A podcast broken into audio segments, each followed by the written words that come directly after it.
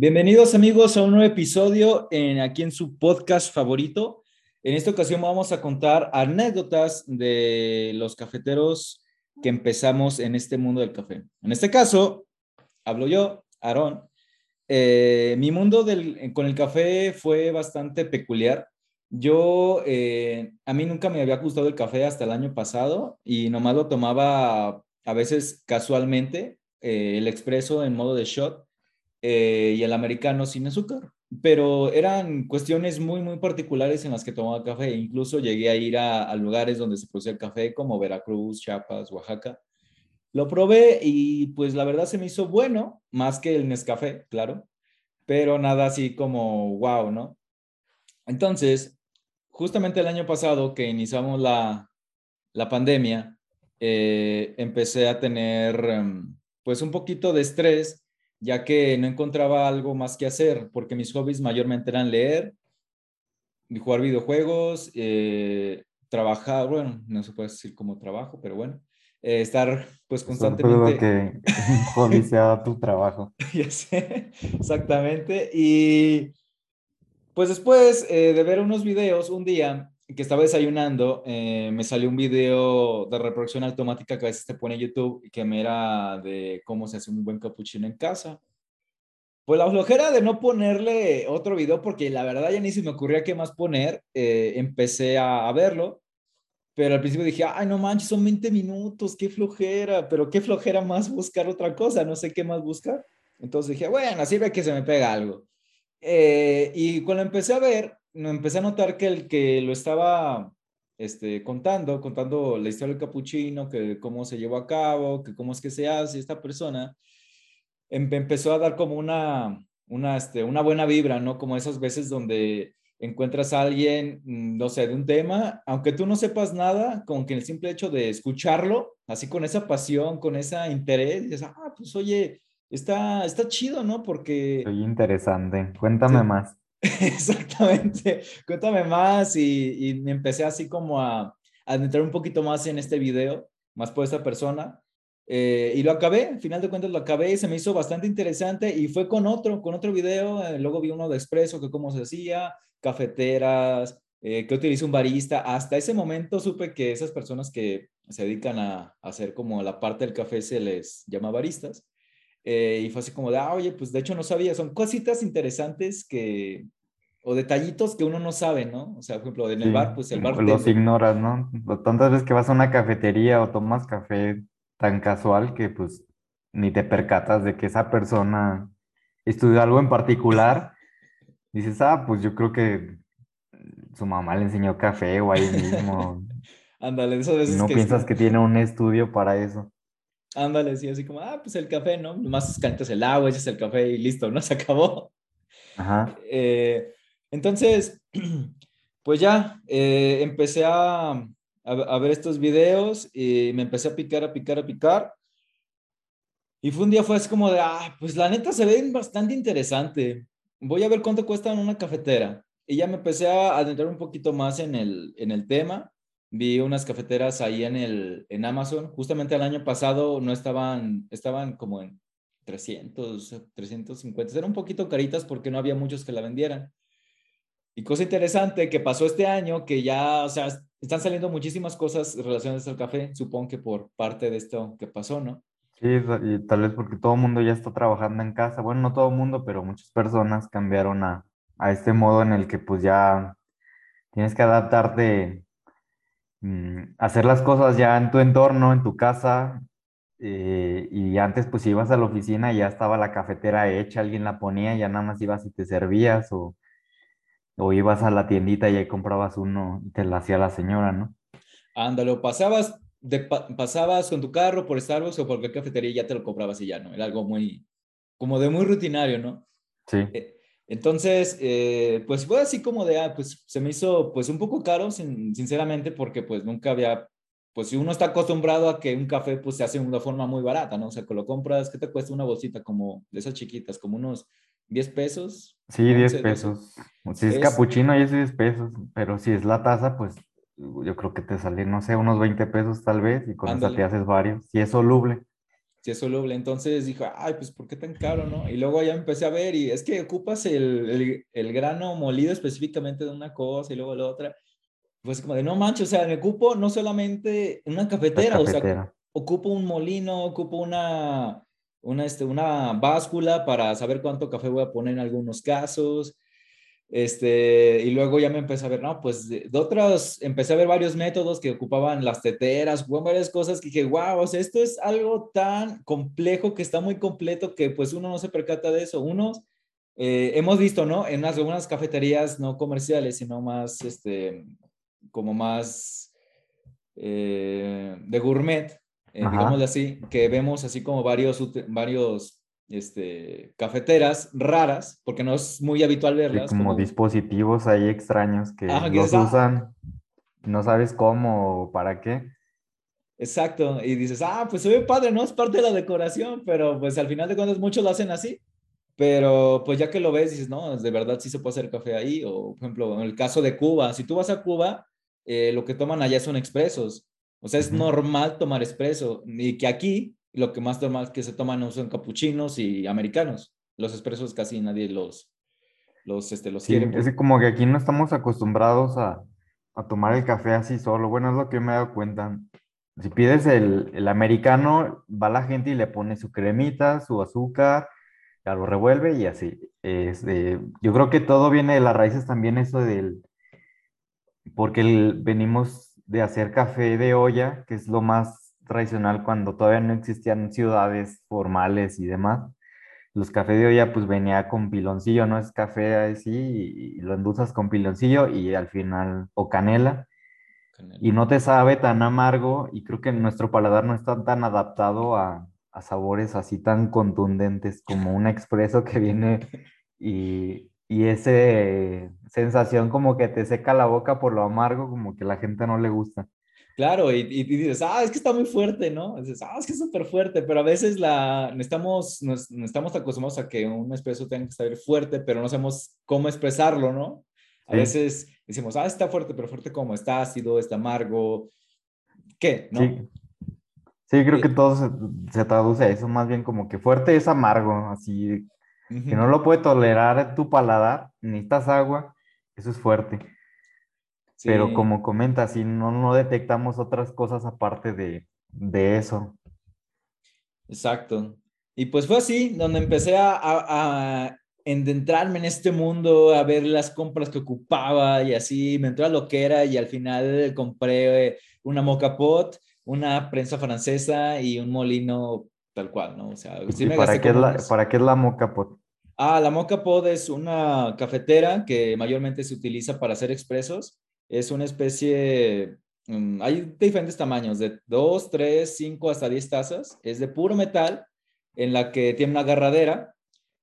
Tú lo que tienes que hacer es abrir la, la, cafetera de la mitad, pones agua, tiene una válvula ahí, pones agua, pones un filtro, pones el café y ya lo cierras y lo pones a la lumbre. Después a, a, una, a un tiempo más aproximado de entre 8 minutos, 8 a 10 minutos, sale, empieza a, hacer, a salir el café mediante una filtración por base del vapor que se está este, filtrando por la parte donde va el café. Ok. Y así sale un expreso, tal cual. Eh, es una manera bastante, pues sencilla, entre comillas, porque únicamente tienes que poner agua, el café, cierras y lo calientas. No Ya, tienes que medir nada. que salga. Ajá. Ajá, no tienes que medir nada y así. Entonces, pues los que nos escuchan, mmm, si es que no saben, como yo, que tuve que saber que un capuchino pues lleva un expreso, una base de expreso doble con leche. Ese es un capuchino. Y pues uno pensaría que es un, el, el café, yo antes pensaba que era un café normal con leche. Sí, va, y le ponías leche aparte. Sí, yo también Ajá. tenía esa idea. Y después de cosas, no, es diferente. Y sí sabe diferente. Tal cual como lo haces este, en una... Si vas a una cafetería, lo vas a encontrar así. Un expreso con, con capuchino. Y tú haces en tu casa y dices, ay, oye, ¿por qué me sabe diferente? ¿Qué hice mal? Es- son por esos detallitos, ¿no? Está más Entonces- concentrado en la cafetería por el expreso. Por el expreso, exactamente. Y entonces ya me entró esa loquera, gasté alrededor de mil, mil doscientos pesos por, por todo eso, eh, más el café, claro. Entonces eh, ya empecé a, a- a adentrarme a este mundo y, y me gustó y empecé y empecé hasta, pues vaya, eh, ya me empecé a comprar varios métodos, molinos, eh, a ver otras cafeterías, pedir grano por internet, eh, muchas cosas. Entonces, a lo que voy es que llegó como de algo muy sencillo, que, que era lo que de un pequeño video se fue adentrando más y más y más, y vamos a entrar, y entre algo así como un agujero de conejo, que es como una expresión muy, muy popular en Estados Unidos, que es cuando una persona se, como que se pierde el internet en un tema. Se pierde en el momento de que no sabe ni, ni, hasta dónde llegó, cómo llegó, ¿no? Creo que nos ha pasado bastantes veces a, a todos, nos ha pasado alguna vez. Sí, sí, sí. Que se asemeja pues a lo del, tal cual, como el conejo de, de, de Alicia. Y y pues la verdad es un, es un, un, hobby que, que se fue parte de, de, mí ya. De hecho, yo ya me levanto, mm, hago entre otras cosas como ejercicio y checar mi mail, hacer mi café. O sea, ya es parte de, de, una rutina, pero no tanto así como de, ah, ocupo café para despertarnos, ¿no? Porque a veces es como la, la ideología que tenemos acerca del café. Sí, creo que muchos llegamos por ese lado ah, no, ya, café para despertarme. Necesito activarme un cafecito. Un cafecito, a gusto.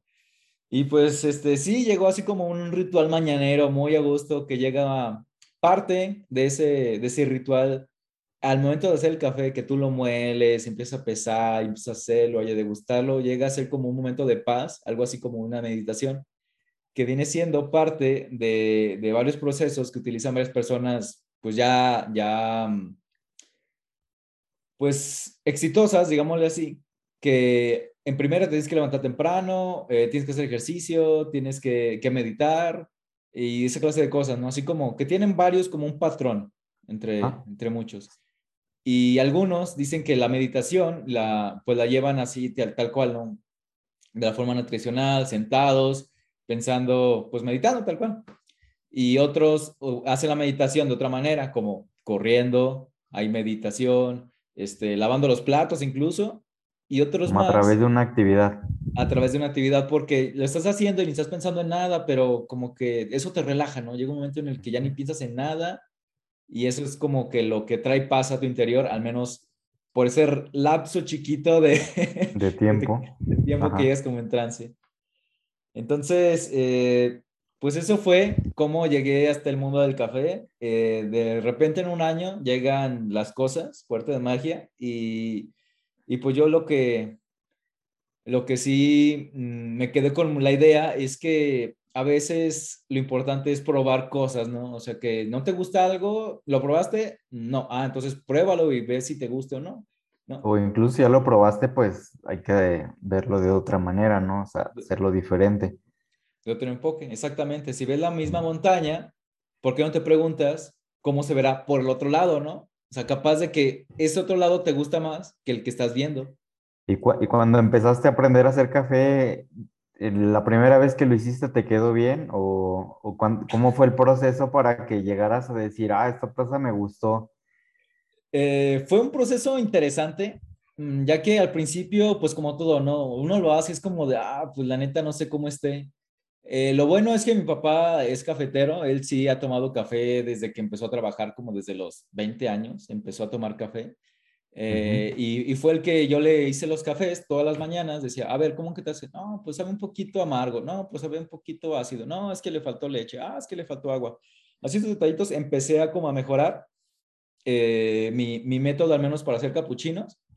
y luego empecé a ir a otras cafeterías para ir probando diferentes, mm, en este caso, recetas, para ver cómo lo hacen, cómo es que sabe y cómo es que tiene que saber, pues porque todos tenemos que tener como una... Una referencia, ¿no? De a qué sabe lo bueno y va a ver si yo lo estoy, o en qué nivel estoy. Exactamente, porque si lo haces así, pues nunca vas a saber a ciencia cierta si estás bien, ¿no? Es una de las cosas eh, un poquito complicadas, al menos en, el, en, lo que es la gastronomía y las bebidas y los cócteles y esto, todo este asunto de, de, experiencias, si tienes como que tener aparte algo que te diga, ah, ok, voy avanzando, ah, pues tal vez no era tan bueno o tal vez sí voy mejorando. Ok. Entonces, eh, pues ese fue básicamente el, el proceso. Luego eh, ya me di cuenta, pues con la prensa, con la prensa me salió horrible, eso sí. me salió muy, muy en ese tiempo, muy amarga. Porque, porque vi, vi, videos, ¿no? Me dice, no, es que pésala y luego dale vueltas, quítale la espuma, o sea, diferentes métodos. Dije, ah, pues es una prensa, ¿no? O sea, es como, como hacer, como café, hacer café de olla. Hasta hay, café, hay cafeteras donde tienen como una prensa y se baja. Ajá. Eh, y dije, ah, pues es lo mismo, ¿no? Entonces ya puse el café, puse el agua, creo que dejé como unos 6, 7 minutos porque se me ha olvidado. Lo hice, no, el primer sorbo lo tuve que, lo escupí, lo tiré y volví a hacer como, a ver, no, no, no, no. algo está mal. Ya lo voy a hacer bien como me dice el video. Sí, sí, creo que llegó un momento así de, no, no, guácala, guácala, guácala.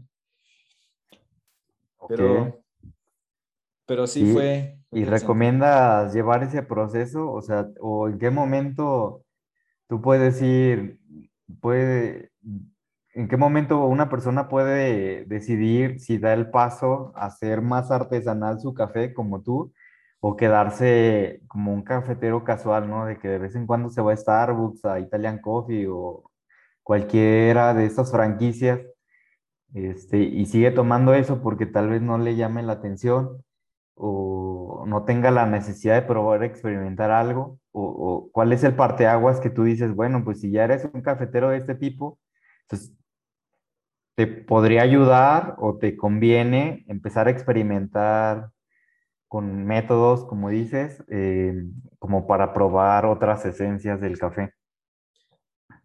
Mm, creo que aquí conviene decir mucho que es depende, muchísimo depende de la persona eh, y, de, y también de las ganas.